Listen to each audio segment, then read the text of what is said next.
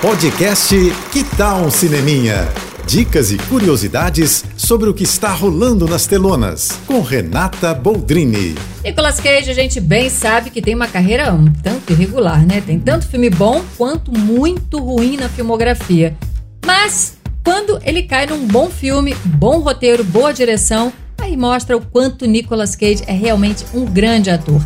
Isso a gente pode ver no mais recente filme dele, Pig, A Vingança, que rodou diversos festivais internacionais, foi premiado em vários deles, figurou na lista de 10 entre 10 críticos de cinema como um dos melhores filmes do ano passado e agora chegou de presente pra gente no streaming do Telecine. Que filmaço, gente! Não espere também ver o Nicolas Cage correndo, saltando, lutando por aí não, tá? Pelo contrário, Pig é um filme introspectivo, melancólico, um drama intrigante na medida em que a gente vai acompanhando o personagem e descobrindo todo o passado dele. Cage vive um cara solitário que mora numa cabana na floresta e tem um porquinho de estimação que tem um dom ali de farejar trufas e assim ele as vende e vive disso. Até que um dia o porco é roubado. Daí pra frente, olha, espere uma das melhores atuações da carreira do Nicolas Cage. Assista.